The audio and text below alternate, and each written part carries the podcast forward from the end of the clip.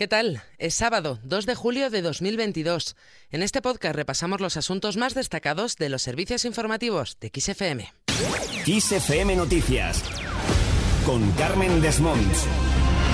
Primer sábado de julio y primero también de la operación salida de verano.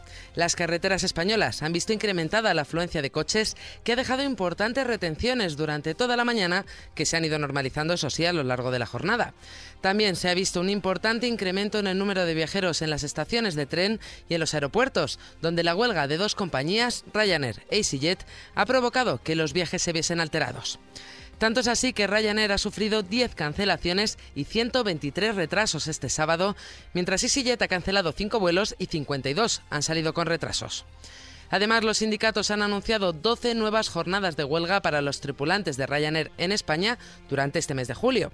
Tal y como han anunciado, habrá paros de 24 horas que se llevarán a cabo entre el día 12 y el 15, del 18 al 21 y del 25 al 28 de julio. Estos paros serán en los 10 aeropuertos españoles en los que opera la aerolínea de bajo coste irlandesa. Vamos a convocar 12 días más de huelga eh, en lo que queda del mes de julio.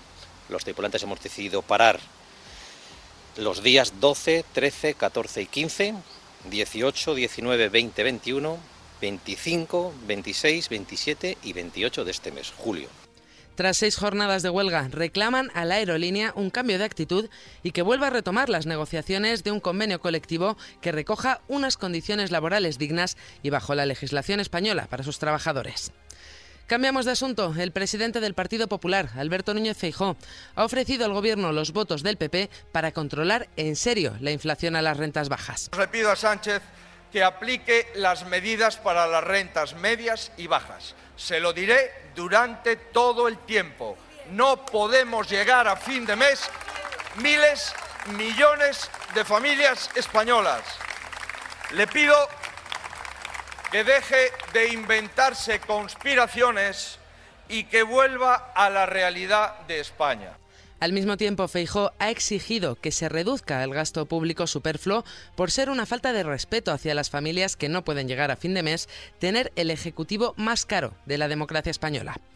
En esta misma línea ha hablado el vicesecretario de Institucional del PP, Esteban González Pons, que ha augurado que España está ante una crisis económica muy severa que supone casi una emergencia. Además, Pons ha criticado que el Gobierno y su presidente, Pedro Sánchez, han fallado en el diagnóstico y en las soluciones, puesto que no vieron venir la crisis como hizo Zapatero.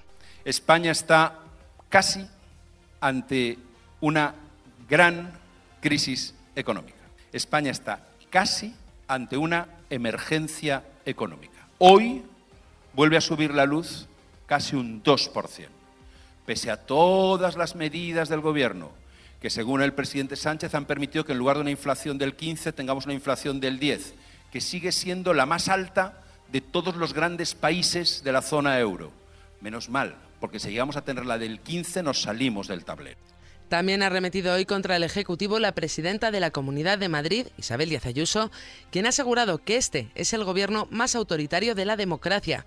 La presidenta de la Comunidad de Madrid ha hablado así del gobierno de Pedro Sánchez porque ha aplicado, entre otras cosas, 124 decretos en lo que lleva de legislatura. Asimismo, Ayuso ha subrayado que el Gobierno está por la espalda, incorporando leyes como la educativa sin apenas consenso, así como la ley de memoria histórica que ha sacado adelante, ha dicho, con el brazo político de ETA. Estamos ante el gobierno más autoritario que hemos tenido en democracia, ya no solo es por el rigor de decretos, es porque apenas concede entrevistas a medios de comunicación, solo pacta lo que le es afín y le es cómodo también están por la espalda imponiendo leyes como por ejemplo la educativa sin apenas consenso y no digamos la ley de memoria histórica, es decir, hablar de la historia de la democracia española y tener que imponerla con el brazo político de ETA.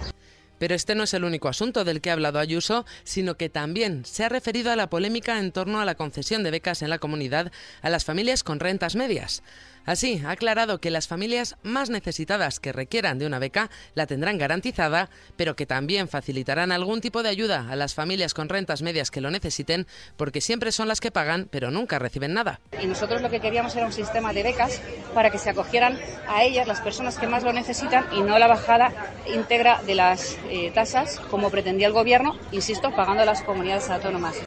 Mientras tanto, la ministra de Educación y Formación Profesional, Pilar Alegría, ha criticado que la solución de Isabel Díaz Ayuso para las personas en riesgo de pobreza en la región sea una beca para ricos, tras haber flexibilizado los criterios de becas educativas a las que ahora podrán acceder alumnos de centros privados cuyas familias ganen más de 100.000 euros. Casi un millón de personas en la Comunidad de Madrid en riesgo de pobreza.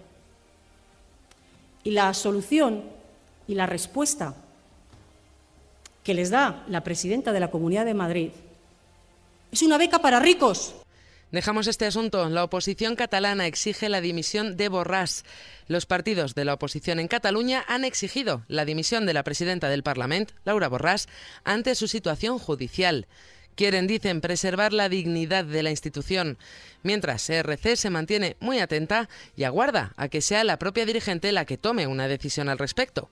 Así, el líder republicano Oriol Junqueras ha eludido referirse a Borràs durante su intervención en el Consejo Nacional del Partido. Actualizamos también la situación en Ucrania, cuando se cumplen 129 días desde que comenzase la guerra. Fuertes explosiones han sacudido este sábado la ciudad ucraniana de Mykolaiv después de que Rusia atacase la pasada madrugada la región sureña de Odessa, matando al menos 21 civiles, entre ellos dos niños, tras bombardear un edificio residencial y dos centros turísticos. Mientras tanto, en el frente oriental del conflicto, las tropas rusas avasallan ciudades clave como Lysychansk, último bastión ucraniano en la región oriental de Lugansk, donde están combatiendo en los suburbios.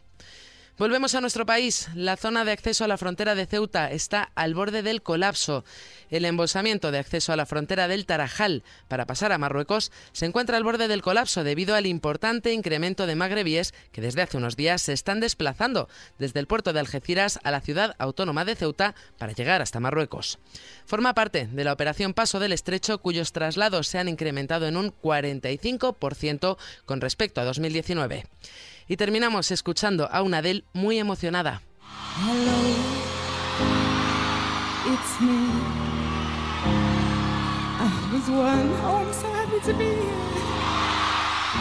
Como hemos escuchado, la cantante tuvo que interrumpir su actuación mientras entonaba uno de sus hits, Halo. Y es que la emoción no pudo ante el público del British Summertime que se celebra en Hyde Park. Lo siento, estoy tan emocionada de estar aquí, confesó a los espectadores. La cantante, que se mudó a Los Ángeles y abandonó su país de origen, nos deja ahora esta anécdota del ilusionante reencuentro.